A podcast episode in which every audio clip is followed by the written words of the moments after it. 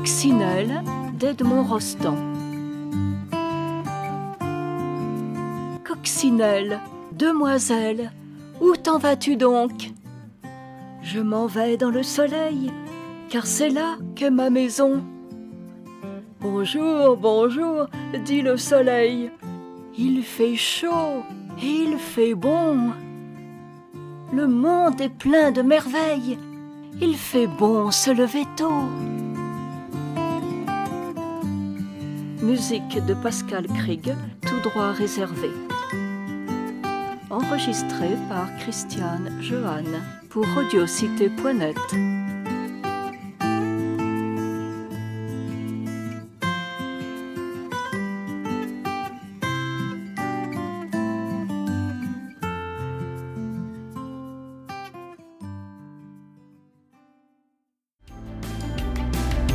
Radio Impact, la radio qui dit les vraies affaires, qui dénonce les conspirations.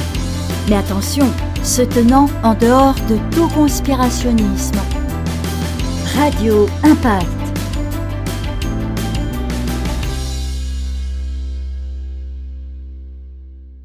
Mes amis, bien le bonjour. J'ai été prise à partie par euh, quelqu'un sur euh, Twitter qui a dit euh, oui, moi j'aime bien Aldostérone, sauf que il ne croit pas aux missions Apollo. Il y a un autre qui lui a répondu en disant, avec ces gens-là qui ne croient pas à la NASA, ça ne sert à rien de les raisonner. Ils n'écoutent pas la raison du tout, ils sont bouchés. mes amis, mes amis, avant de commencer, euh, j'aimerais déjà clarifier, cette vidéo a pour but de clarifier ma position sur cette histoire-là, déjà. J'aimerais tout d'abord euh, m'excuser. Donc je m'excuse auprès de ceux qui sont choqués par cette posture intellectuelle. Déjà, ça c'est le premier point. Avant d'aller plus loin, qui est bouché Qui n'écoute pas la voix de la raison? C'est moi qui n'ai rien dit? Ou bien c'est des gars qui prétendent qu'une agence à quatre lettres américaine a envoyé des humains sur la Lune dans les années 60 Remarquez bien euh, l'inversion, littéralement, des valeurs. C'est pas moi qui affirme un truc ahurissant, moi je n'ai rien dit. C'est eux qui ont dit. Alors, la NASA raconte un truc, on a des gens qui croient à cette agence, je veux dire, ils sont libres de croire, hein. vous savez, chacun ses croyances, les religions, les doctrines, tout ça, bon, moi j'ai rien contre. Mais ce qu'ils n'ont pas le droit, c'est venir m'imposer leurs croyances à eux, moi qui n'ai rien dit. Je vous donne un exemple. Sur le plan épistémologique, je suis dans un bar, il y a un ivrogne, il va vers les toilettes, se trempe de porte, va dans le jardin, se soulage, revient il dit J'ai vu des martiens, j'ai vu des petits bonhommes verts. D'accord? Ok, il a le droit de le dire, c'est sa liberté d'y croire. Mais il n'a pas à nous imposer sa vision, ni nous donner des noms d'oiseaux si nous refusons de le croire. Et en plus, s'il s'agit de, de démontrer, moi, vous savez quoi, je dis rien du tout. Voilà, je fais pas cette vidéo. C'est bon. J'enregistre rien, je suis là, je fais grève. Tout le monde fait grève, alors pourquoi pas moi? Parce que regardez un truc. Moi, je n'ai pas approuvé. Moi, je n'ai rien dit. C'est pour ça que moi, je n'ai pas approuvé quoi que ce soit. Si on prend sur le plan de l'affirmation, hein, si je prends sur le plan de l'affirmation, celui qui fait une affirmation, eh bien, on apporte la preuve. Celui qui dit j'ai été sur la Lune, eh bien, il n'a qu'à nous apporter la preuve, c'est tout. Moi, je ne demande qu'à croire. Regardez, je suis un type raisonnable, je suis assis là dans ma voiture, et je ne demande qu'à croire. Mais dites-moi quelque chose, ne me prenez pas, ça, c'est très important, ne me prenez pas pour du bétail. J'ai grandi dans, une société, vous savez, bon, je vous, en ai parlé un petit peu. Je suis, euh, j'ai grand, je suis né en Algérie, j'ai grandi dans une société, euh, bon, un petit peu islamisée, bon, on l'a compris. On a passé des années à vouloir me faire rentrer dans la tête des choses que, ni mon cerveau ni mon cœur ne pouvaient accepter. Ne me faites pas le coup en Occident. D'accord? C'est pas possible. Je veux dire, il y a quoi Il y a quoi de différent entre un occidental qui dit la NASA a envoyé des types dans les années 60 sur la Lune et un musulman qui me dit oui, euh, le prophète, euh, il a décollé dans la nuit, il est parti euh, dans les ciels, il a rencontré Dieu, il a rencontré Moïse, il a atterri à Jérusalem. Je veux dire, les mecs, c'est quoi la différence? Je vous le dis tout de suite. C'est que le musulman, au moins, il dit c'est de la religion. Ah, d'accord Alors que les autres, ils prétendent c'est de la science. Voilà un petit peu ce qui me gêne, moi. Et en plus, quand on fait une affirmation, plus l'affirmation est extraordinaire, plus j'aimerais bien qu'elle soit accompagnée par une preuve extraordinaire. Or, il a rien. Donc moi, quelque part, je peux juste me taire, puis c'est tout. Parce que ce n'est pas à moi d'apporter la preuve qu'ils n'ont pas été. C'est comme dans ce bar. Le type, il dit qu'il a vu des petits bonhommes verts. Ce n'est pas à moi de venir prouver qu'il les a pas vus. C'est à lui de prouver qu'il les a vus. Voilà, voici, voici, le, voici comment ça marche dans cette forme de monde. Donc qui est fermé à la raison? Qui est complètement bouché Ce n'est pas moi. Ce sont des gens qui se mettent derrière une affirmation, mais une affirmation complètement gratuite. Il n'y a aucune preuve qui l'accompagne. Juste les dires d'une agence à quatre lettres américaine. Et à partir de là, commence à jeter l'anathème sur des gens qui finalement, euh, moi je suis juste un gars honnête, hein. moi je suis un gars, euh, moi je suis pas meilleur qu'un autre, hein. c'est tout. Moi tu m'apportes la preuve qu'ils ont été sur la lune, moi je te dis je te crois. J'ai rien contre eux fondamentalement. Je peux même te rajouter un truc. Quand j'étais enfant, j'y croyais. J'y croyais vraiment parce que voilà, m'apporter des livres, tout ça. Bon, euh, qu'est-ce que tu veux? Moi, je venais de naître. Euh, je savais pas à quel point notre planète était pourrie. Hein. À l'époque, je savais pas. Alors ça, j'ai découvert après. Je lisais ces histoires naïves. Un enfant de 5 ans y croirait euh, dans des livres et tout ça. Et je trouvais ça sympa. En grandissant, eh ben, mon appétit s'est un petit peu élargi. Ça signifie cette fois-ci, j'étais demandeur, demandeur de plus de détails, demandeur de plus d'explications techniques. Il y avait des questions qui arrivaient. Or, ces questions sont restées sans réponse, malheureusement. Et en plus, plus je creusais, mais attention, attention, moi, je, vous l'ai dit toujours, je suis absolument contre les théories de la conspiration, vraiment. C'est pas une vidéo conspirationniste, je vous le dis tout de suite. Mes amis, si vous pensez que c'est une vidéo conspirationniste, je vous informe qu'elle ne l'est pas ne lisez pas les versions conspirationnistes. Lisez la version de la NASA.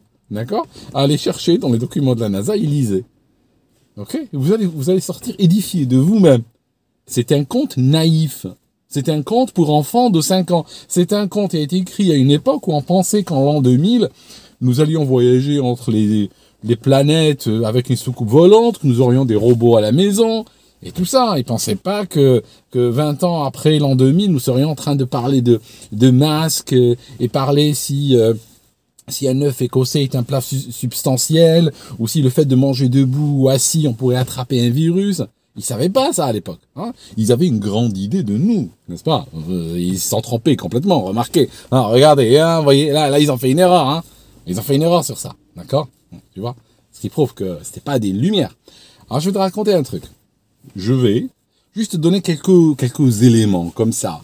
Je n'ai pas à le faire. Franchement, je n'ai pas à le faire parce que moi, je n'ai rien dit du tout. C'est pas moi qui affirme avoir été sur la Lune, d'accord? Donc, je peux juste arrêter la vidéo, je ferme la voiture, je pars. Mais je vais pas le faire. D'accord? Je vais te raconter une histoire. Nous sommes dans les années 60. On a Hollywood euh, qui raconte les histoires de petits bonhommes qui vont dans l'espace et tout ça. On a une population qui gobe un petit peu tout. Vous savez, les anciens, ils étaient très naïfs. Euh, il faut comprendre, ils ont une seule, un seul canal de télé, n'est-ce pas? La télé est noir et blanc, à tube cathodique, quand elle existe à la maison. Je sais pas combien de foyers avaient la télé dans les années 60. C'était peut-être une bonne chose à tout prendre. En tout cas, toujours est-il qu'ils avaient très peu de sources d'information. Ils n'avaient pas Internet, il n'y avait pas de téléphone portable. Bon, de toute façon, euh, mais t'as compris. Ils étaient peu connectés les uns aux autres. Donc quand quelque chose arrivait de manière centrale, ils avaient, dû, ils avaient tendance à gober. Qui a lancé cette histoire? L'idée qu'elle a été lancée par qui? Le programme Apollo n'est pas un programme scientifique. C'est un programme fondamentalement politique. Politique, avec un grand P. Lancé dans quel contexte? Lancé dans un contexte d'escalade de la guerre froide qui a failli arriver euh, jusqu'au nucléaire. On a monsieur Kennedy qui arrive. D'accord? Kennedy arrive au pouvoir. Dès qu'il arrive, littéralement, le premier week-end, il reçoit chez lui, dans son bureau, il reçoit des gars des pontes de la NASA, de la NASA, de la CIA pour commencer, une autre agence, celle-ci elle a trois lettres. Hein. L'État américain, c'est ça. Hein, c'est jusqu'à maintenant, ça, ça n'a pas changé. C'est que des agences à trois lettres, à quatre lettres, à trois lettres, à quatre lettres. Ça engloutit des milliards du contribuable américain et ça passe son temps à créer des guerres, à manigancer, à, fomenter des trucs et tout ça. Rien de spécial, rien de nouveau sous le soleil. On connaît. Les gars arrivent chez lui dans son bureau. ils vont lui vendre une idée euh, extraordinaire, qui est l'idée d'aller foutre le boxon à Cuba, régler la question cubaine, comme on disait à l'époque. Donc, ils vont prendre, ils vont aller ramasser dans, en Floride et tout ça, ils vont ramasser des migrants, des réfugiés euh, cubains, euh, les entraîner, former une sorte d'armée de pieds nickelés. Ils vont appeler ça la brigade de 1500 et quelques, alors qu'il n'y avait même pas de brigade avant. Hein. Les brigades avant n'existaient pas. Pourquoi ils ont donné le nom de la brigade de 1500 et quelques? En fait, c'est pour faire croire à ces gens qui allaient attaquer Cuba qu'il y avait d'autres brigades, qu'ils étaient la brigade de 1506, par exemple. Et que les autres étaient, ben, allaient être largués ailleurs. En fait, ils étaient les seuls, il n'y avait personne d'autre. En tout cas, ils vendent ce projet complètement foireux à Kennedy. Kennedy qui venait de prêter serment, qui venait de faire un discours à l'adresse, non pas des États-Unis, mais de toute l'humanité, un discours où les bons sentiments se ramassent à l'appel. Voilà, il veut changer, non pas les États-Unis, non pas l'Amérique, il veut changer le monde, n'est-ce pas? C'est le président du monde qui a été élu. En tout cas, ça lui suffit, suffit pas, il veut un coup d'éclat. Et le coup d'éclat, il va l'avoir, il veut l'avoir en réglant la question cubaine, Manu Militari, est rentré dans le livre d'histoire. Il est rentré dans le livre d'histoire, à plus d'un titre d'ailleurs. Hein. En tout cas, quand il euh, reçoit ce projet, il est tout pour, il est tout chaud, et bam, on va faire débarquer ses pieds nickelés dans la baie des cochons à Cuba. Le reste, c'est de l'histoire. Ça sera, ça va tourner vite au massacre. Kennedy réalise qu'il a arnaqué. Euh, Fidel Castro est triomphant. Et puis voilà, euh, les États-Unis se sortent ridiculisés, en particulier le locataire, le nouveau locataire de la Maison Blanche. Il est dans une situation extrêmement merdique et en plus la tension maintenant est à son comble avec la CIA. Tension qui va se terminer très mal. D'ailleurs l'histoire de Dallas et tout ça, ça a à voir avec. Il promet de détruire la CIA et de l'éclater en mille morceaux et de distribuer aux quatre vents. C'est sans ces termes. En tout cas, cette fois-ci, il est très mal. Il a envie de faire quelque chose d'autre. Parce que sur le plan de la scène internationale, il a complètement foiré. D'ailleurs, les tensions avec l'URSS sont maintenant à tel point qu'assez rapidement dans les mois qui vont venir, on arrivera à la crise des missiles, on arrivera aussi à la construction du mur de Berlin et tout ça. Donc il a merdé, mais complètement, le mec. Il a besoin de détourner l'attention dans son pays, il a besoin de faire braquer les phares sur autre chose. Les Américains ils ont besoin de quelque chose de positif, ont besoin de redorer leur blason. Alors, il va regarder un petit peu ce que font les Russes. Les Russes, à l'époque, avaient déjà envoyé un chien sur euh, en orbite, avaient déjà envoyé plusieurs humains faire le tour, des deux vaisseaux qui se rencontrent. Euh, ils avaient fait plein de prouesses spatiales. Nous sommes à l'époque de la guerre froide il fallait prouver qu'on est capable, il fallait rouler les mécaniques et prouver qu'on est capable de maîtriser l'espace, n'est-ce pas? Ok. Aujourd'hui, on n'arrive même pas à maîtriser des, quartiers, n'est-ce pas Pour vous dire. Mais bon, à l'époque, on croyait que le salut de l'humanité viendrait par l'espace. Enfin. Toujours est-il. La NASA, une agence peu connue de l'époque, va prendre un missile intercontinental. Ils vont placer sur la coiffe une capsule fabriquée par euh, McDonnell, euh, fabricant d'avions. À l'intérieur, on va mettre un type, je crois que c'était Shepard. On va mettre un gars là-dedans, n'est-ce pas? On va l'enfermer et on va shooter le missile. Le mec contrôle rien, le gars il est juste là, il prie que ça se passe bien quoi. Et dans cette capsule, la capsule monte 180 km de hauteur et elle retombe et elle est récupérée en souffle, il est sain et sauf. En tout cas, voilà la prouesse. Un vol de 180 km de hauteur, considéré comme, euh, voilà, euh, c'est fini, là, c'est l'expérience spatiale. 15 minutes hein, d'expérience spatiale, c'est la durée du vol. Là, on a notre Kennedy qui est gonflé à bloc. Il arrive devant le Congrès réuni en session plénière. Il réclame des dollars, il réclame un budget ahurissant. Pour faire quoi? Pour envoyer un homme sur la Lune to the moon, comme il disait à l'époque. Comme si le mot moon s'écrivait avec 15 O, pas 2. En tout cas, il arrive avec son histoire, et il dit avant la fin de la décennie, dans les années 60, avant la fin de la décennie, on va envoyer un homme sur la Lune euh, et puis le ramener. L'idée, c'est qu'à l'époque, les Américains n'avaient même pas assez de connaissances spatiales, et les Russes d'ailleurs pareil, pour pouvoir ne serait-ce qu'élaborer un cahier de charges pour aller sur la Lune. D'ailleurs, nous sommes aujourd'hui en 2023. Il y a plein de nations qui ont plus ou moins conquis l'espace. Je vais vous dire ce que c'est que l'espace, euh, pour qu'on soit d'accord. Les Européens, les Américains, les Chinois. Eh bien, il n'y a personne qui a ne serait-ce qu'une ébauche de projet pour aller sur une autre planète. Les Américains, d'ici la fin de la décennie, on va le faire. Ils, ne savaient pas de quoi il parlait, Kennedy.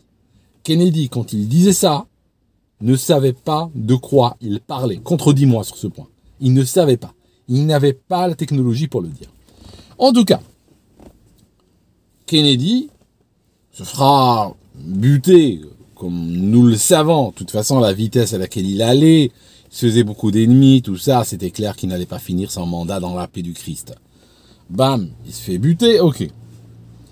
L'establishment américain reste avec cette histoire. Ils vont continuer. 1967, c'est le drame. On a une capsule dans laquelle, la capsule est dans un hangar, hein, pour qu'on soit d'accord, n'est pas dans l'espace. On a une capsule, il y a trois gars dedans, et ils sont en train de répéter. Ils sont en train de répéter les gestes euh, qu'ils feraient pour aller sur la Lune. Ok. Soit, dans un hangar, on est tranquille. Ces gens-là, pour vous dire à quel point c'était des bœufs, hein, franchement, et je pèse mes mots, s'il y, a, s'il y a un mot plus violent que ça, ben, je signe un chèque en blanc. ils ont pressurisé la cabine, je vous le donne en mille. Hein, demandez ça même à un lycéen, le dernier, le dernier de la terminale S, demandez-lui, il vous dira ils ont pressurisé la capsule avec de l'oxygène pur. Alors imaginez les gars, ils sont harnachés dans leur, euh, dans leur gros costume là.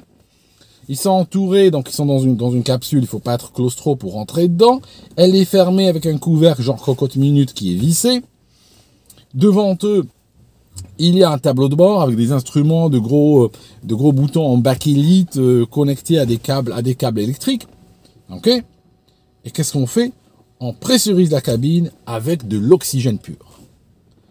Mais, mais c'est un enfer. C'est un four à humains qu'ils ont fabriqué. Bon, les excuses, c'était l'époque qui voulait ça. Ils étaient un petit peu, c'est des débiles mentaux. D'accord? En tout cas, ce qui marche pas, c'est la radio. Ils essaient de communiquer, ça marche pas. Qu'est-ce qu'il va dire le chef de mission qui est dans sa capsule? Il va dire les gars, comment voulez-vous qu'on aille sur la Lune alors qu'on n'arrive même pas à communiquer entre deux hangars? Ça a été la dernière parole, là, cette dernière phrase qu'il a dite dans sa vie. Un instant plus tard, un petit, euh, un petit court-circuit, bam, la capsule prend feu, les gars sont grillés à l'intérieur. Donc en fait, à ce stade, on est deux ans et demi avant la fin de la, de la décennie. Les Américains ne sont pas plus avancés que lorsque Kennedy parlait au Parlement américain. C'était, c'était foutu d'avance, ça se voyait. Qu'est-ce qu'ils ont décidé de faire? Ils ont décidé à ce moment-là, ce qui est plus vraisemblable. Je te donne, une version. Je te donne une version. Je te force pas à y croire. Je te traite de rien du tout si tu ne crois pas.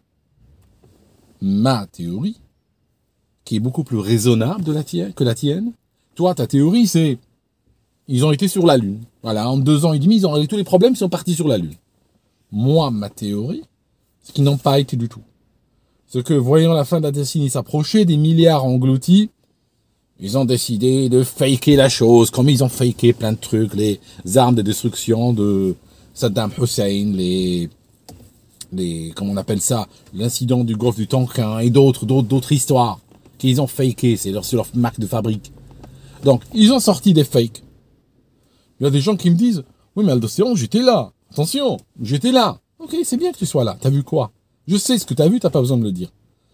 Les, la NASA a dit, vu la limitation de la technologie, je cite, hein, vu la limitation de la technologie, on ne peut pas partager avec les télévisions un flux live. Donc qu'est-ce qu'on va faire? On a un problème de transfert, on a un problème de format. Donc qu'est-ce qu'ils ont fait? Ils ont pris un écran, je vous assure, hein, comme je vous le dis, ils ont pris un écran à tube cathodique, ils ont envoyé dessus le flux descendant de la Lune, enfin des studios, et puis ils ont filmé ça avec une caméra. C'est pour ça que l'image est très pourrie. Les images qui existent, regardez-les sur YouTube ou ailleurs, elles sont très pourries, même par rapport aux standards de l'époque. Ça signifie que la NASA a à dessein dégradé la qualité de l'image pour qu'on puisse pas voir un petit peu des artefacts de montage et tout ça. Surtout qu'ils travaillaient peut-être en live euh, ou peut-être qu'ils avaient peut-être créé peut-être un, un différé ou autre. Mais en tout cas, c'est risqué d'envoyer du contenu de, bonne qualité. Donc ils ont un petit peu modifié les, choses et dégradé la qualité exprès. Par la suite, ils ont tout perdu. Par la suite, ils ont perdu les bobines. Hein, 3000 bobines, euh, on ne sait pas où elles sont. Ils ont outil 100 milliards de dollars d'argent de contribuables. Ils sont partis sur la Lune. Ils ont fait une des réalisations les plus extraordinaires de l'histoire de l'humanité. Ben, les bobines, on les a égarées les plans euh, des fusées, les plans du LEM, les plans de tout ça, euh, officiellement, ben, on les a égarés. Enfin, ça veut dire que ça n'a pas existé, en fait. En d'autres termes, ça n'a jamais existé. Vous l'avez égaré, je vous ai compris. Ça n'a jamais existé, ou bien ça a été détruit parce que c'était trop pourri, et on a peur qu'aujourd'hui, avec notre capacité d'analyse, et surtout notre cynisme, on est devenu cynique depuis. il faut nous excuser à force d'en voir. Par la suite, ce qui se passe, je vous donne un exemple on a, euh, quand ils ont fini leur mission, ils ont ramené ces trois, trois astronautes. Euh, il fallait voir la tête. Essayez de trouver la vidéo, mes amis. Essayez de trouver leur vidéo en ligne. Les têtes de dépressifs. Les mecs, ils cachaient leur joie, quoi. Ils arrivent devant un parterre de journalistes. Euh, je veux dire, Bill Gates, le jour, le jour où il sortait Windows 98, était très, très excited. Eux, ils sont vraiment la mort dans l'âme qui parle sont là, on n'entend même pas leur voix, ils n'articulent pas, ils sont. On a trois têtes de dépressifs qui sont là, ils mentent devant ce parterre de caméra, ils ont juste envie d'être ailleurs. Et ils ont surtout peur qu'on commence à leur poser des questions difficiles. Mais heureusement, bon, ça n'est pas arrivé. Après, ils vont faire un tour du monde, un tour du monde de goodwill, hein, de voilà, parce qu'il faut, commencer maintenant à capitaliser dessus. Ils évitent euh, les pays de l'URSS et tout ça parce que leur, manège n'aurait pas très bien marché. Il y a des gens qui disent mais pourquoi l'URSS euh, n'a pas dit? Mais qu'est-ce qu'ils t'en sais Peut-être qu'ils ont dit. Hein, tu crois que ça serait repris? Si la télévision russe ou de Moscou, la radio de Moscou avait raconté un truc sur ça, tu crois que ça aurait été repris par CNN Ça aurait été repris euh, par les Américains? Ils auraient su publier ça en grand? Déjà ça. Et deuxièmement, ces deux, ces deux superpuissances se battaient à coups de mensonges, se battaient à coups d'opérations secrètes. Pourquoi les, les soviétiques allaient-ils raconter hein, Pourquoi les soviétiques allaient-ils raconter des choses? Parce que ils auraient pu être, ils auraient pu être eux aussi tenus par d'autres secrets, par des sous-marins qu'ils ont coulés, qu'ils ont ignorés, par des gens qu'ils ont envoyés dans l'espace, qu'ils ont perdu, qui ne sont jamais revenus, par des missions terminées en boucherie. Eux aussi avaient des choses à cacher, leur opinion publique. Donc, toujours est-il que dans cette tournée de Goodwill, euh, ils arrivent à Amsterdam, il ramène, tenez-vous bien, une pierre de la Lune. Une pierre, il la ramène, il l'offre. Voilà, il y a l'ambassadeur des États-Unis qui est là. Et il l'offre euh, au musée Amsterdam. La pierre est placée, n'est-ce pas? Et pendant, je crois, 17 ou 20 ans, il y a des enfants qui font des sorties d'école, mes amis. Regardez l'arnaque. L'arnaque.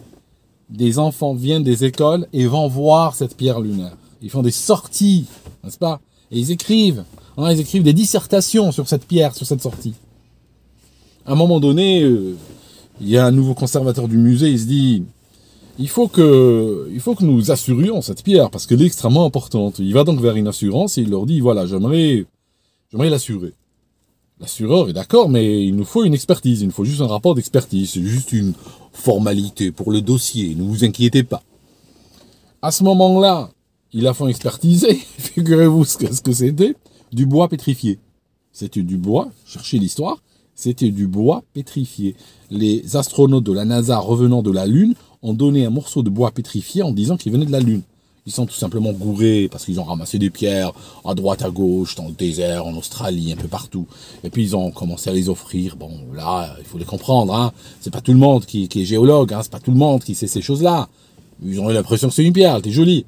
Puis finalement, au microscope, non, c'est du bois pétrifié. Et ça vient de la Terre, son truc. Elle a été retirée de la collection, puis voilà. Puis c'est tout. Donc, le problème avec ces gens, c'est que ils racontent plein de choses.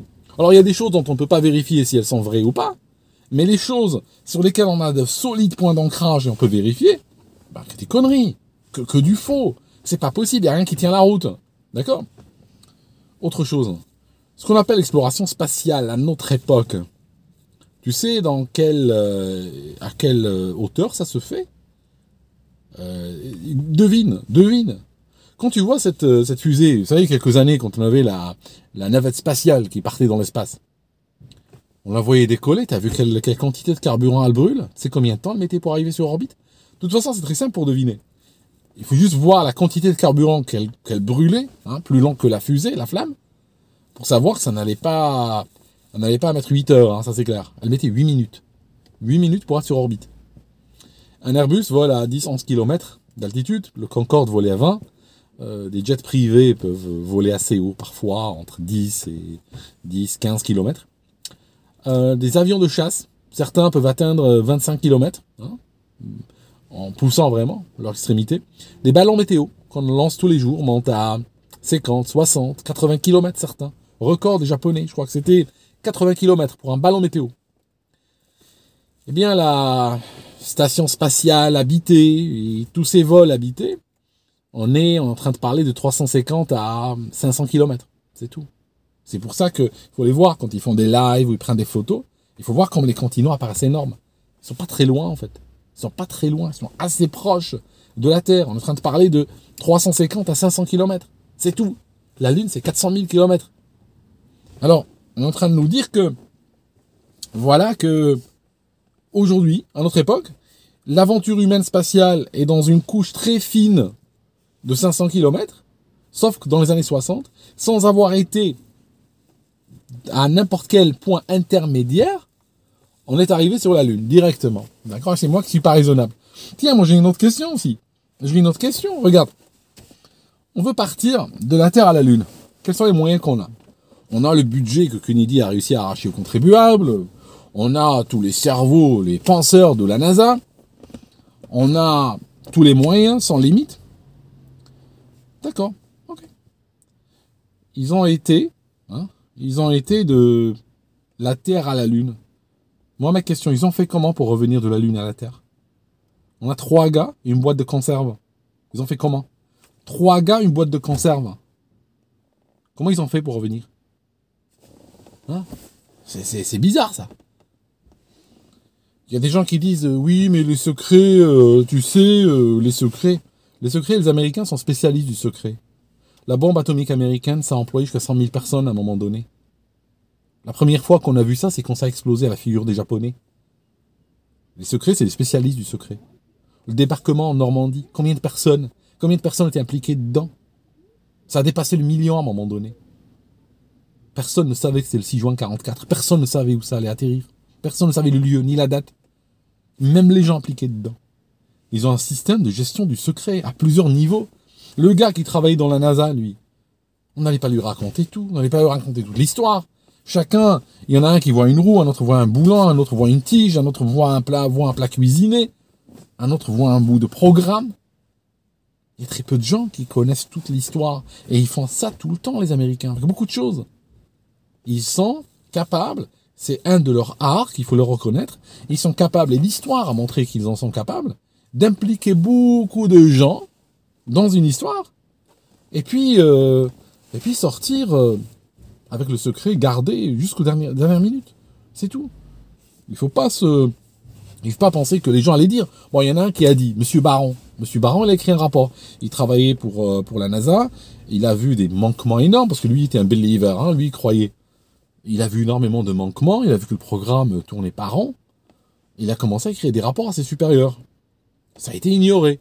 Par la suite, il a même écrit des rapports. Il a commencé à les envoyer à des hommes politiques, à des sénateurs, en leur disant oui, il y a un truc bizarre. Enfin, le truc bizarre, c'est que ce qu'il n'avait pas compris, c'est qu'on simulait, on faisait semblant. Fallait juste s'écraser, faire ton boulot, prendre ton salaire, casse-toi. Lui, il a commencé à, euh, faire remonter la mayonnaise. Il a écrit un rapport assez long et il a commencé à écrire partout. À un moment donné, ça a déclenché une enquête euh, sénatoriale sur, le, sur la NASA. Euh, malheureusement, euh, le mec n'a pas pu euh, n'a pas pu aller jusqu'au bout de son idée parce que voilà, il conduisait en voiture, il traverse les chemins de fer et bam, il y a un train qui roule dessus, point final. Il a été crabouillé et le rapport a disparu. Bon, ça arrive ces choses-là, c'est des accidents, c'est tout. Peut-être s'il n'y avait pas eu cet accident, on aurait su plus, mais voilà, c'est pas plus. C'est comme ça. D'accord? Donc, moi, je suis très ouvert. Je suis très ouvert. Mais il ne faut pas m'opposer des croyances là où je suis en train d'opposer des faits documentés venant de sources officielles.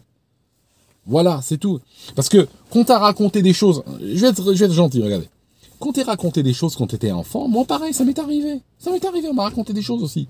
C'est normal, c'est normal, c'est, c'est comme ça, on baigne. Tu sais, le poisson, le poisson, hein, le poisson rouge dans son bocal, il baigne dans l'eau. L'eau vient d'où? L'eau, c'est le propriétaire du ballon, du, ballon, enfin de l'aquarium qu'il a mis dedans. On est d'accord? Le poisson n'a aucun contrôle sur cette eau. Eh bien, nous, le, bocal intellectuel dans lequel nous vivons, il a été créé par nos maîtres. Et pratiquement tout ce que nous savons est faux. Parce que pourquoi on protège cette histoire? Pourquoi on, on, veut pas que parce que c'est une histoire pourrie. Franchement, on est dans les c'est bon, les années 60, on est très loin maintenant de cette histoire. Il faut arrêter. Ça se voit que c'est un fake. Mais pourquoi c'est protégé toujours? Parce que si ça, s'ils t'ont menti sur ça, t'ont menti sur quoi encore? C'est ça, le, problème. Parce que le problème, c'est pas juste Apollo, parce que Apollo, on s'en fiche qu'ils étaient sur la Lune ou pas, franchement, on s'en fout au fond. Oui, mais sauf que s'ils t'ont menti sur ça, ils t'ont menti sur quoi d'autre? Ah bon, Alors là, moi je te réponds pas à cette question. Elle est terrible cette question-là, mais je te laisse creuser tout seul. Tu vois, c'est ça le problème. Alors oui, moi aussi on m'a raconté ça et j'y ai cru à un moment donné. Sauf que dans la vie, on évolue, on grandit, on ne croit pas au Père Noël toute sa vie. À un moment donné, on va revérifier les choses. Et moi, quand j'ai commencé à vérifier les choses, par les sources officielles même, j'ai trouvé qu'on se foutait de notre gueule. C'est tout. Donc c'est pour ça que je te dis, je dis rien. Mais voilà, moi, je ne les crois pas. Je les crois pas. Ils, affirment quelque chose d'extraordinaire. Il me faut une preuve extraordinaire. J'ai pas vu de preuve extraordinaire. Je ne prends pas du poids pétrifié comme une preuve extraordinaire qu'un homme a été sur la Lune. Il faut beaucoup plus. D'accord? Beaucoup, beaucoup plus pour y croire. Voilà. Merci en tout cas d'avoir écouté jusque-là. Et puis, euh, oui, ah, sortez du bocal. Franchement, sortez de l'aquarium, mes amis. Nous baignons. Hein. Toute cette eau-là, elle vient d'en haut. Elle vient des classes dominantes, elle vient, elle vient de l'État, elle vient des agences à trois lettres, des agences à quatre lettres, elle vient d'intérêts financiers qui nous dépassent, d'intérêts politiques, d'intérêts géostratégiques, d'intérêts idéologiques. Et on nous fait baigner là-dedans. Comme ça, nous nous dirigeons, nous, en fonction de cette eau, hein, dans ce bassin idéologique ou dans ce bassin d'information. Et toutes ces informations-là sont placées au bout d'une, au bout d'un hameçon. Comme ça, on les gobe. Et chaque fois, ça nous tire dans un sens. Et un continu. D'accord? C'est fait, c'est exprès, hein. C'est, c'est, comme ça, hein. C'est rien de, rien de nouveau sous le soleil. D'accord? Merci, mes amis, d'avoir été jusque-là avec moi dans cette vidéo. S'il vous plaît, pas d'opinion, pas d'opinion. L'opinion n'a aucune valeur. Ça a zéro valeur. Il faut des faits, des sources, des faits, des sources. Merci. À très bientôt.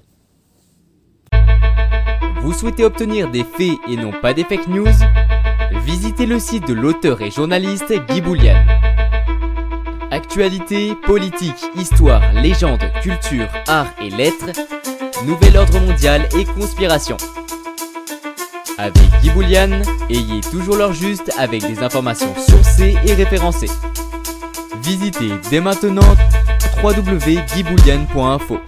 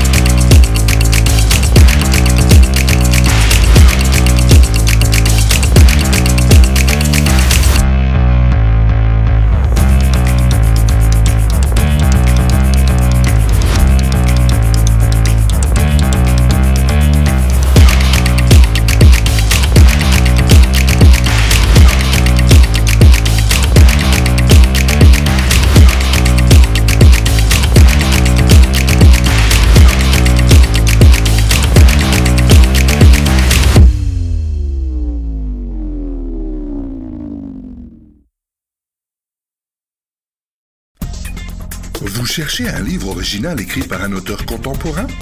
Visitez les éditions dédicaces. Que ce soit un livre numérique ou un livre papier, retrouvez nos livres dans plusieurs boutiques en ligne. Les éditions dédicaces, pour un rapprochement entre les auteurs et les lecteurs, nous saurons vous satisfaire. Plus d'informations sur le site www.dédicace.ca. Les éditions dédicaces, des moments d'éternité à savourer. France Inter. Thank you.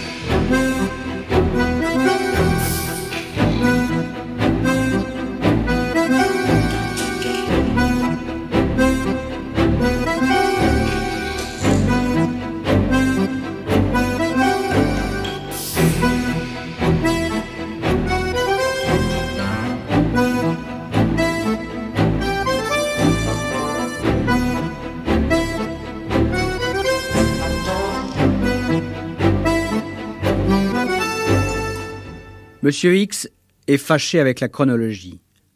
Monsieur X est ainsi non seulement il exige un anonymat total et menace de couper tout contact si je tente de l'identifier, mais il choisit le thème de nos conversations selon son bon plaisir en faisant fi de tout souci chronologique. Une seconde fois, je me suis donc rendu dans les bureaux de cette étrange société d'import-export où on ne rencontre jamais personne et qui, à l'évidence, doit dissimuler quelque activité occulte.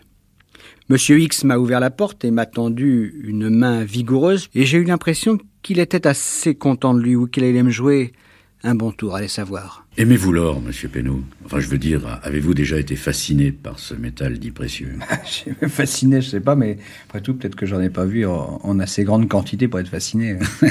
Eh ben moi, je l'avoue, l'or m'a toujours fait rêver. Oh non, pas, pas le métal en lui-même, mais sa quête, sa découverte. Bon, j'ai peut-être gardé une âme d'enfant. Dès qu'on me parle de trésors cachés, je me sens des ailes. Ouais, là j'imagine que vous avez déjà découvert des trésors. Ça vous ressemblerait, ça Et si je vous disais oui vous me croiriez?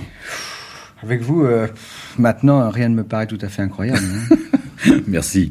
Bah, écoutez, aujourd'hui, je vais essayer de vous parler d'un trésor. Que vous avez découvert? Non, n'allons pas trop vite, vous allez me gâcher tous mes effets. Ce trésor, euh, vous le connaissez, vous aussi, j'en suis sûr. En tout cas, vous en avez sûrement entendu parler. Il s'agit du trésor de Rennes-le-Château. Ah, le, fameux trésor du curé Saunière Vous n'allez quand même pas me dire que, que vous avez trouvé ce trésor que tout le monde cherche depuis euh, pratiquement un siècle. Quoi. Non, mais moi, j'ai trouvé mieux qu'un trésor. J'ai trouvé la vérité. Ça vous intéresse?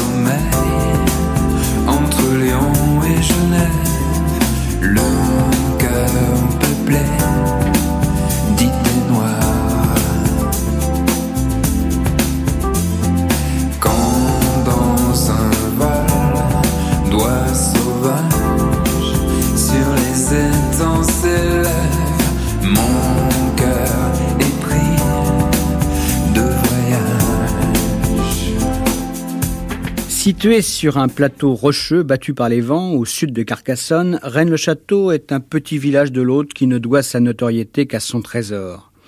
Depuis que le curé Béranger Saunière y aurait trouvé à la fin du siècle dernier un fabuleux trésor, des dizaines d'ouvrages, des articles par milliers ont été consacrés à Rennes-le-Château et aujourd'hui encore les visiteurs y affluent. Car la légende veut que la plus grande partie du trésor existe toujours caché quelque part à Rennes-le-Château ou dans la campagne alentour. D'où viendrait ce trésor? Chacun a bien sûr sa thèse. Pour certains, Rennes-le-Château, étant autrefois une importante ville visigothique, ce sont les rois visigoths qui auraient enfoui leur trésor. Pour d'autres, il s'agit du trésor des Cathares, dissimulé là au moment de la croisade des Albigeois, afin d'éviter que le terrible Simon de Montfort ne s'en empare. Pas du tout, répliquent d'autres pseudo-historiens, pour lesquels c'est le trésor des Templiers qui se trouve à Rennes-le-Château. Alors voyons ce qu'en pense Monsieur X. L'origine du trésor Bon, Permettez-moi de vous dire qu'au début, je m'en moque, mais alors absolument. Ouais, bah, eh, quand même, alors qu'est-ce qui vous intéresse à, à Rennes-le-Château Le mystère. Oui, oui, le, le- le mystère, mais enfin seulement le mystère. En un siècle, il s'est passé des choses tout à fait étonnantes autour de ce fameux trésor de Rennes-le-Château. Il y a eu des morts, toutes plus énigmatiques les unes que les autres. Ça commence en 1897, c'est-à-dire quelques années seulement après l'extraordinaire découverte qu'aurait faite l'abbé Saunière. Cette année-là, le jour de la Toussaint, l'abbé Gélis, curé de Custosa, un petit village qui fait juste face à Rennes-le-Château.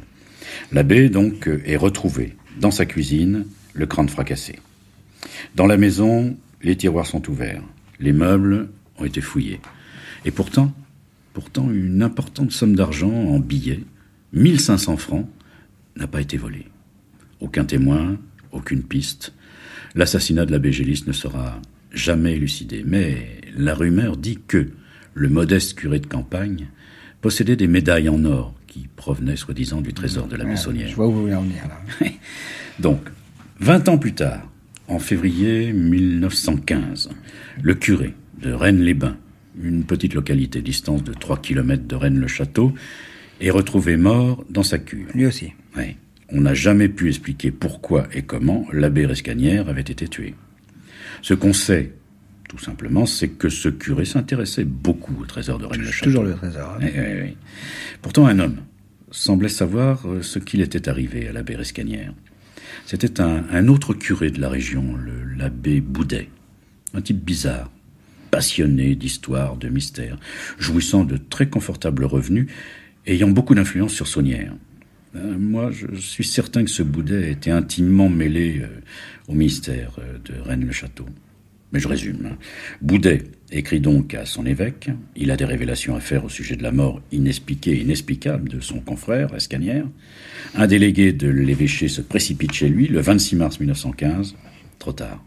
L'abbé Boudet vient de mourir dans d'abominables souffrances. Hum, le mystère. Et trois morts, euh, trois curés morts euh, dans des circonstances étranges, ça fait quand même beaucoup. non? Oui, mais sans, sans compter l'abbé Saunière. hein. Enfin, Il a été assassiné Non, le principal personnage de cette histoire, qui meurt, lui, en 1917, frappé tout simplement d'une hémorragie cérébrale. C'est plus, c'est plus sage.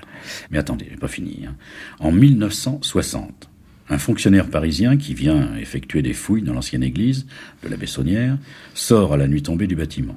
Au moment où il ouvre la porte, une masse énorme s'abat à ses pieds. C'est un madrier. Tentative d'assassinat. Oui, enfin celui ou celle qui avait imaginé ce dispositif euh, voulait tuer effectivement. Et c'est pas terminé. Hein. Noël Corbu, un hôtelier qui avait acheté en viager le domaine de la Bessonnière et qui bien entendu cherchait lui aussi le trésor, meurt en 1968 dans un accident de voiture. Cinq ans après, la voiture de son successeur, Henri Bution, est prise sous le feu d'un pistolet mitrailleur. Enfin, un an plus tard, Madame Roumaine Stallon, la nièce donc de la gouvernante de la Bessonnière, dernière dépositaire du secret de la Bessonnière, est assassinée à Paris. Enfin, vous conviendrez que ça fait quand même beaucoup de morts ou de tentatives d'assassinat, non? Oui, alors, bon, c'est- toutes ces morts mystérieuses. J'imagine que c'est ça qui vous détermine, vous, à entreprendre des recherches, en tout cas, essayer de, de- de comprendre ce qui s'est Oui, passé. oui, oui. Enfin bon, il y avait là une espèce de défi à relever et puis un mystère à éclaircir. Enfin, d'une façon un petit peu présomptueuse. Je croyais que j'étais de taille à résoudre l'énigme.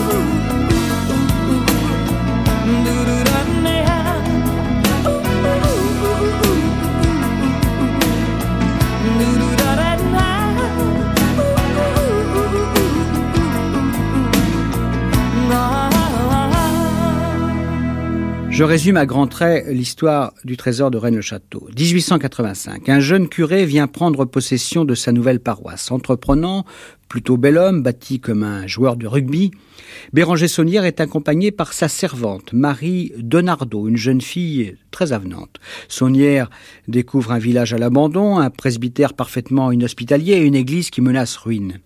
Mais il en faudrait plus pour décourager le jeune abbé. Il sollicite l'aide de la municipalité, il répare, il consolide, il ne rechigne jamais à mettre lui-même la main à la pâte. Les habitants l'adoptent rapidement, même si les commères du village l'accusent d'entretenir des relations un peu trop intimes avec sa bonne, la jeune Marie.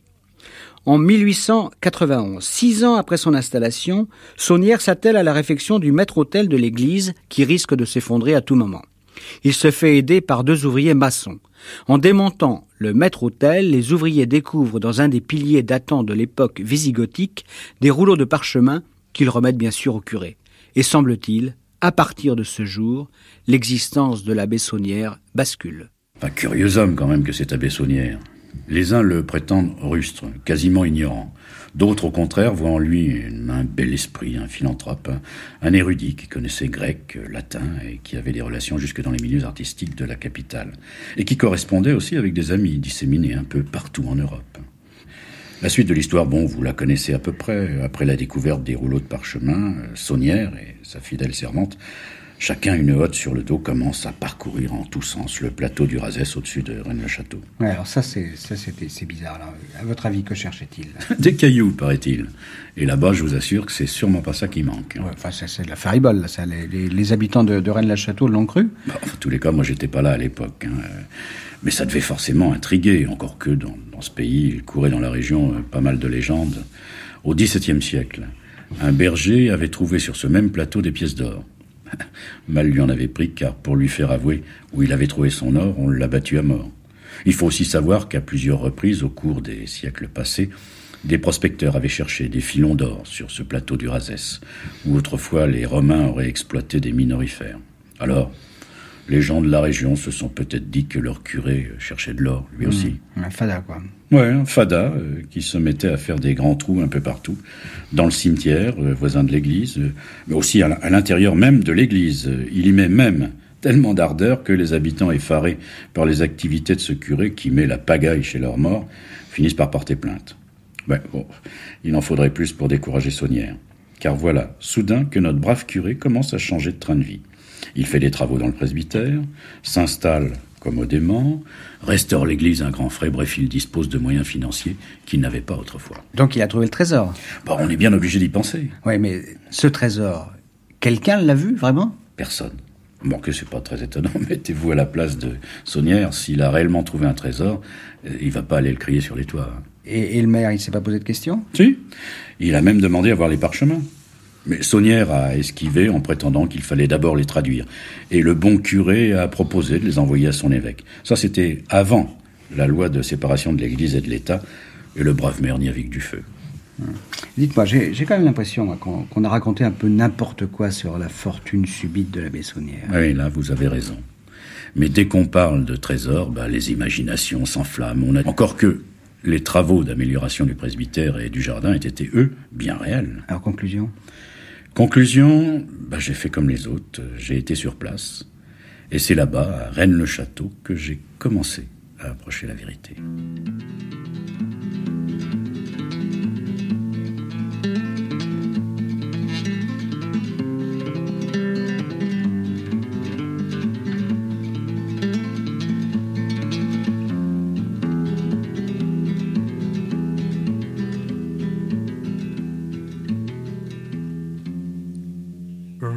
Ragazzina,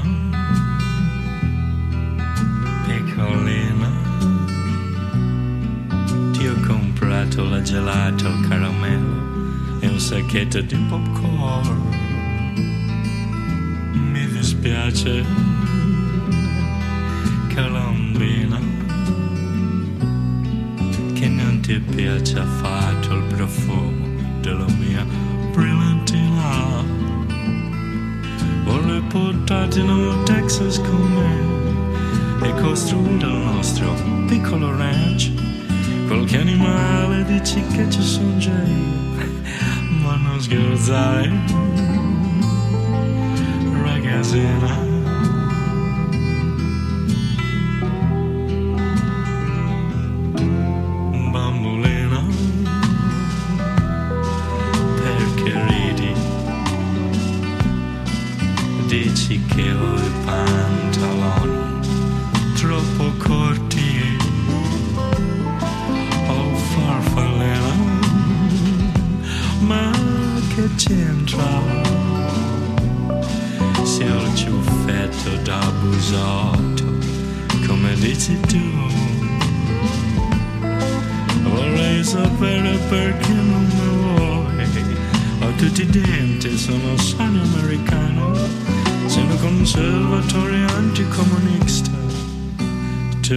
Basta,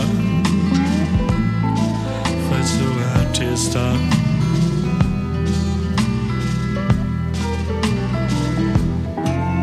Quanto pelo hai sul petto, ora che ti guardo meglio, sembri proprio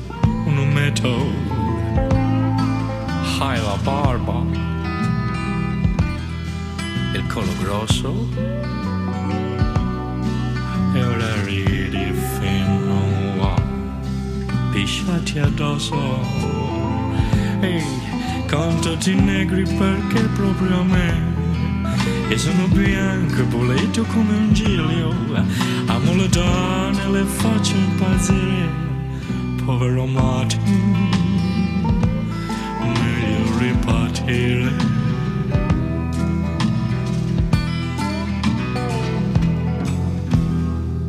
La littérature consacrée à Rennes-le-Château foisonne, à commencer par le très joli livre de Gérard de Sède, L'or de Rennes, paru chez Julliard. Et je me suis intéressé particulièrement à l'aventure de ces parchemins trouvés par l'abbé Saunière dans une colonne du maître-autel. Selon certains auteurs, il semble que le curé soit allé trouver son évêque, Monseigneur Billard. Celui-ci lui a conseillé d'aller consulter à Paris de savants ecclésiastiques de Saint-Sulpice. Il lui a même payé son voyage. À Paris, Saunière rencontre l'abbé Biel qui le présente à son neveu, Émile Offet, féru d'occultisme et de société secrète. La suite, si elle est vraie, est extravagante. Saunière, modeste curé de campagne, fréquente les milieux de la meilleure société. Il est reçu chez Claude Debussy, présenté à la plus grande cantatrice de l'époque, Emma Calvé, une beauté de 24 ans qu'il séduit. D'ailleurs, on prétendra ensuite qu'elle viendra à de nombreuses reprises à Rennes-le-Château. Enfin, au cours de son séjour parisien, Saunière se rend plusieurs fois au musée du Louvre et achète des reproductions de tableaux représentant des scènes religieuses. Et dès qu'il revient chez lui, à Rennes-le-Château, commence ses pérégrinations avec Marie sur le plateau du Razès, puis ses fouilles dans l'église et aussi dans le cimetière. Êtes-vous déjà allé à Rennes-le-Château? Jamais, non. Ah, C'est dommage, je vous assure que l'endroit vaut le coup d'œil. Bon, d'abord le paysage, qui est fait de, de- de rochers tourmentés, euh, là où la végétation s'accroche comme elle peut. On dirait que la montagne a été griffée par quelques diables. qui a- le diable. Qui a creusé des cavernes. Il a abandonné des ruines, des- de forteresses. C'est impressionnant. Et puis il y a, il y a Rennes en château. Le château, il existe toujours, même s'il n'en reste qu'une façade renaissance. Une tour aussi, et une magnifique salle basse datant de l'époque visigothique. Un petit peu plus loin, sur une terrasse, vous avez une série d'étranges monuments. C'est là que commence le domaine de la Bessonnière. On voit d'abord une tour néogothique, euh, crénelée, qui supporte une échauguette. C'est la tour Magdala. Magdala. Ouais. Il y a encore un chemin de ronde, d'ailleurs, qui mène à une orangerie. Un petit peu plus loin, devant un bassin et des allées parfaitement dessinées, on découvre une villa un petit peu prétentieuse. La villa Béthanie. C'est écrit sur le fronton. Bon, ça, ça j'imagine que c'est la maison Saunière. De Ouais. Saunière. Oui, oui, tout à fait. Et puis, alors, juste à côté, l'église. Une sorte de bâtiment euh, très sobre qui date du XIe siècle. Et c'est là que le voyage, alors là, il débute vraiment. Parce que dès que vous entrez dans cette église, un diable vous y accueille. Une espèce de statue grimaçante qui supporte le bénitier. Bizarre, non? Et puis, euh, vous regardez autour de vous et vous découvrez des tableaux, des, des statues représentant des personnages peints avec des couleurs violentes. C'est euh, Saint-Sulpice revu par le musée Grévin. Eh ben, dites donc. L'œuvre de Saunière, euh, car après tout, dans, dans cette église, tout a été réalisé par Saunière lui-même, euh, ou bien par des artistes qui ont scrupuleusement respecté ses indications. Ouais. On a parlé, moi je me souviens, j'ai lu des, des livres là-dessus. On a parlé d'une sorte de jeu de piste. Ouais, c'est ça, oui, une- un jeu de piste qui mène bien sûr au trésor, en principe. On commence par le diable, le fameux diable du bénitier. Et puis on commence à s'interroger en même temps. Le diable semble assis. Deux de ses doigts forment un cercle, et les cinq doigts de son autre main reposent sur son genou. Sur le bénitier qu'il supporte, on remarque les initiales BS. BS. Ouais. Alors à ce moment-là, on prend une carte d'état-major de la région et on commence à réfléchir. Il existe, euh, juste à côté de Rennes-le-Château, un lieu dit le fauteuil du diable. Et à côté, une source du cercle. Quant aux cinq doigts, il pourrait peut-être indiquer un autre lieu dit la main du diable, qui elle est symbolisée par cinq creux à la surface d'un rocher. et les initiales BS sur le bénitier, elle désigne, à l'évidence, un endroit appelé le bénitier, 6 entre les rivières Blanques et Sals. Vous me suivez? Bah, euh, oui, enfin, pas tout à fait. Enfin, j'essaie. Mais je suppose que vous n'avez pas été le premier à, à établir ces corrélations. hein. C'est vrai, c'est juste. hein. J'étais là qu'au début du rébut, car euh, je n'avais pas encore observé le, le fameux dallage. qui- Dallage dans, dans l'église. Oui, qui représente un gigantesque échiquier euh, dont les angles sont exactement situés aux quatre points cardinaux. Il faut suivre le regard du diable, mais aussi celui de Saint Jean-Baptiste des fonds baptismaux. Chacun désigne une case qui détermine un lieu bien précis autour de Rennes-le-Château. Il faudra encore euh, parler du très sulpicien chemin de croix, où les détails insolites sont si nombreux qu'ils doivent cacher de nombreuses énigmes. Un vrai casse-tête. Ah, je- moi, je vous sens de moins en moins convaincu là sur la signification de ce rébut. Bah écoutez, euh, trop c'est trop. Vous comprenez? Soudain, euh, en regardant cette espèce de musée complètement aberrant, euh, je me suis dit que Saunière avait parsemé son église de fausses pistes. Mais ce qui m'a mis la, la- la puce à l'oreille, en réalité, c'est un jeu de mots. Ah, je vois le, le diable dans le bénitier. non, non, non, plus drôle encore. Une des sculptures représente un Christ juché au sommet d'un mont, avec à ses pieds un sac crevé, d'où s'échappent des pièces de monnaie. À la base de cette sculpture, une légende. Je vais vous la lire. Vous qui êtes accablés, venez à moi et vous serez soulagés. Je répète, vous qui êtes accablés. Vous entendez s'accabler S'accabler. Bon, d'accord, c'est pas un calembour de la meilleure eau. Et il est là quand même, il existe, et c'est comme ça que j'ai compris que l'abbé Saunière, bon, pardonnez-moi l'expression, se foutait littéralement du monde. D'accord.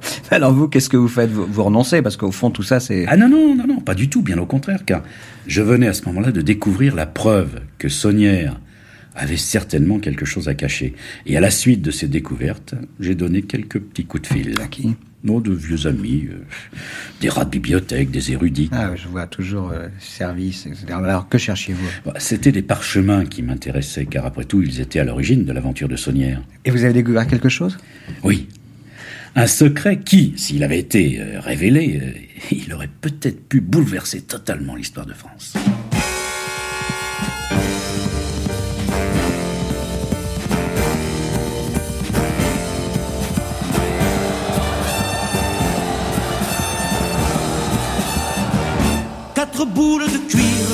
Dans la lumière de ton œil électrique. Box, box, aux déesses de pierre. Quatre boules de cuir, mes poings contre les siens. Moi le jeune puncher. Box, box, lui le vieux kid marin. Kid marin, c'est un grand, et Dieu sait que je l'aime, mais ses gants et mes gants ne pensent pas de même. Ô déesse de pierre, pour atteindre ton cœur, il n'est qu'une manière. Box, box, box, il faut être vainqueur. Quatre boules de cuir sur quatre pieds de guerre bombardent le plexus. Box, box, l'angle du maxillaire. Quatre boules de cuir dans la cage du ring, son crochet je l'encaisse. Box, il esquive mon swing. Kid marin, j'en ai marre de notre réunion. Je vais te faire voir qui des deux est champion. Boxe Quatre boules de cuir et soudain de qui roulent, répandant leur châtaigne. Dans le cri de la foule, la joue sur le tapis, j'aperçois les chaussettes de l'arbitre là-haut. 4, 5, 6, 7, boxe. Enfant, je m'endormais sur des chaos de rêve, et c'est moi qu'on soutient, et c'est moi qu'on soulève. Et voici les vestiaires, on débande mes mains, Kid Marin vient me voir, ça ira mieux demain. Ô déesse de pierre, je prendrai ma revanche, et j'aurai ton sourire boxe comme une maison blanche. Oui, j'aurai ton sourire, point final de mes points, même si dans les coins, boxe, boxe, j'y vois encore luire quatre boules de cuir, quatre boules de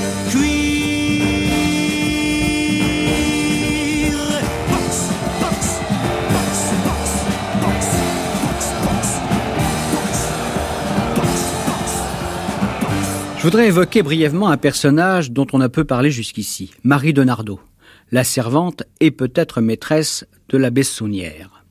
Curieusement, quand le curé est mort en 1917, on s'est aperçu que tous ses biens étaient au nom de Marie.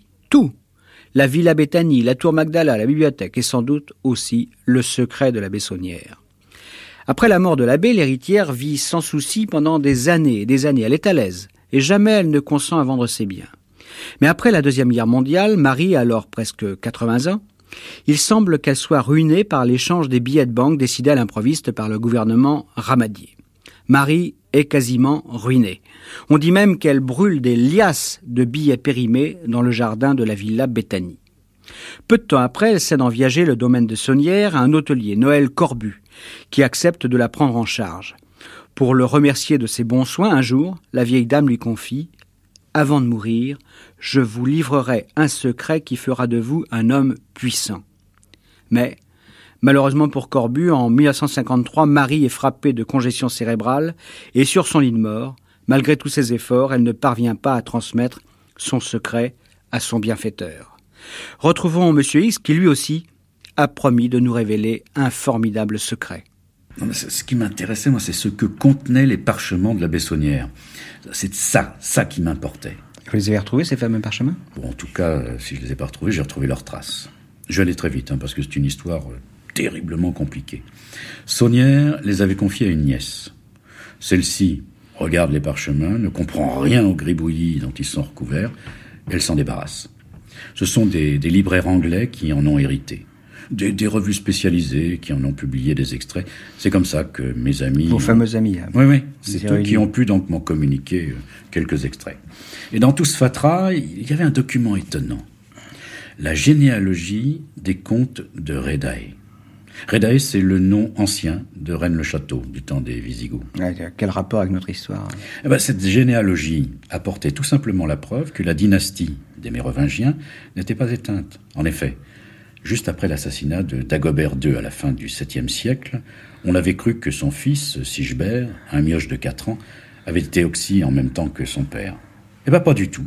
Sigebert a survécu et sa mère l'a caché sur le plateau du Razès à Redae. C'est-à-dire à Rennes-le-Château. Oui. Et ce fameux miraculé de Sigebert a fait souche. Alors maintenant, projetons-nous 12 siècles plus tard, à la fin du 19e siècle, c'est-à-dire à l'époque où Béranger Saunière découvre ces fameux parchemins. 20 ans plus tôt, le comte de Chambord, parce qu'il n'aimait pas le drapeau tricolore, a refusé le trône que lui offrait MacMahon. Lui, c'était le drapeau blanc, uniquement le Ouais, drapeau blanc. oui, oui. tout à fait. À une voix de majorité, d'ailleurs, la République est proclamée. Chambord meurt, sans descendant. C'en est fini pour la branche aînée des Bourbons. Restent les Orléans. Mais ils n'en finissent pas de payer l'attitude de leur ancêtre Philippe Égalité, qui a voté la mort de son cousin Louis XVI. Alors, un mérovingien, pourquoi pas? Après tout, celui-là avait le privilège de l'antériorité. Descendant de Clovis, donc ben, je trouve ça assez amusant, hein, surtout en ce moment et après la visite du pape. hein. Et alors maintenant, vous, vous comprenez pourquoi cette découverte aurait pu euh, bouleverser à l'époque l'histoire de France. Non, mais vous, croyez vraiment à cette histoire de Mérovingien Je vous ai dit au début là, de cet entretien que j'avais gardé une âme d'enfant. Oui, c'est ça. Donc, en, tout, en tous les cas, cette thèse a au moins un mérite, c'est qu'elle pourrait expliquer pourquoi la Bessonnière est devenue riche. Bah, pour les royalistes de tout craint, cette découverte était une aubaine. Un authentique candidat au trône, euh, ça se trouve pas si facilement que ça. Et les monarchistes auraient pu payer effectivement très cher pour cette découverte. Ouais. Vous avez dit ils auraient pu payer. Eh oui, parce que le mystérieux mérovingien n'a pas fait surface. Vous le savez aussi bien que moi. Oui, c'est vrai que ça se Bon. saurait. Ouais, et ça réduisait donc à néant cette fameuse piste. Alors une fois de plus, j'ai dû me creuser la tête afin de dénicher le vrai trésor de Saunière et j'ai trouvé. J'ai trouvé, la solution était simple. Il suffisait d'ouvrir les yeux. Alors racontez-moi. Ben voilà, je me suis intéressé aux dépenses de l'abbé Saunière. C'est d'autant plus facile que Saunière lui-même en a fait un relevé quand l'évêché a commencé à lui chercher des poules dans la tête.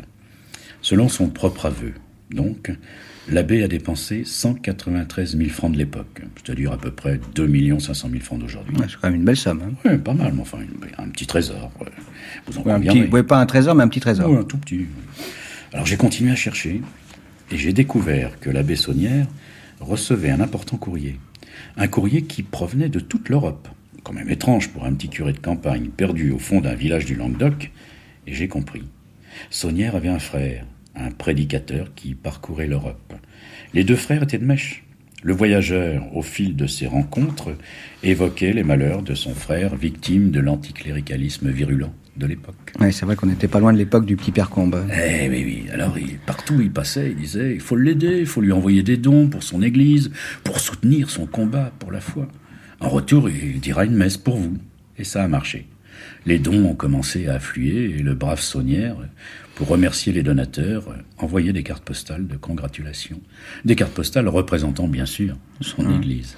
Ouais, mais les, les messes payées et, et peut-être pas dites, euh, c'est grave ça, je crois que ça s'appelle de la simonie. Exactement. Alors, à votre avis, donc, c'est euh, la simonie, là, c'est le trésor de Saunière. C'est le butin d'un d'un curé simoniaque. Ouais, Exactement, malheureusement. Et vous en avez la preuve? Oui. Un jour, mais tout à fait par hasard, au marché au timbre qui se tient à Avenue Matignon, j'ai eu la chance de tomber sur l'une des cartes postales qui était signée par l'abbé Saunière et qui remerciait pour sa générosité un donateur d'Europe centrale. Une des cartes postales qu'il envoyait par, euh, par centaines, peut-être par milliers. Oui. Mais alors, attendez, il y a quand même l'existence de, de ces médailles là que l'abbé Jean-Lys, un des, un des curés qui a été, c'est ça, hein, Oui. un des curés qui a été assassiné, Assassiné, oui. ces médailles qu'il aurait détenues et qui provenaient du trésor de Saunière. Oui, ça c'est juste, mais on a trouvé euh, tout à fait l'explication. Il s'agissait en réalité de monnaie du XVIIIe siècle qu'un lointain prédécesseur de l'abbé, un, un prêtre réfractaire vraisemblablement, avait caché dans le maître-autel de l'église au moment de la Révolution. Bon, c'était pas, pas très important, un petit magot. On est très très loin des 193 000 francs or de l'abbé Saunière. Oui, mais alors, les, les morts mystérieuses dont, dont vous avez parlé au début, et puis c'est ces morts qui vous ont attiré à Rennes-le-Château. Bah, vous savez bien que les chasseurs de trésors sont impitoyables entre eux. Et puis si l'or s'est fait rêver, bah, il fait aussi tuer. Ouais, alors, il y aurait eu des règlements de compte à, à Rennes-le-Château, si je comprends. Donc, euh, bon, finalement, il n'y a plus de mystère là-bas. Non. Enfin, euh, quand même. Ah. Qu'est-ce que vous voulez dire? Bah, Écoutez, euh, personne n'a jamais expliqué pourquoi, en 1960, des chercheurs, en fouillant le cimetière de Rennes-le-Château, ont trouvé trois cadavres d'hommes tués par balle. Personne. Et ces fameux trois morts sont demeurés anonymes, et leurs assassins impunis.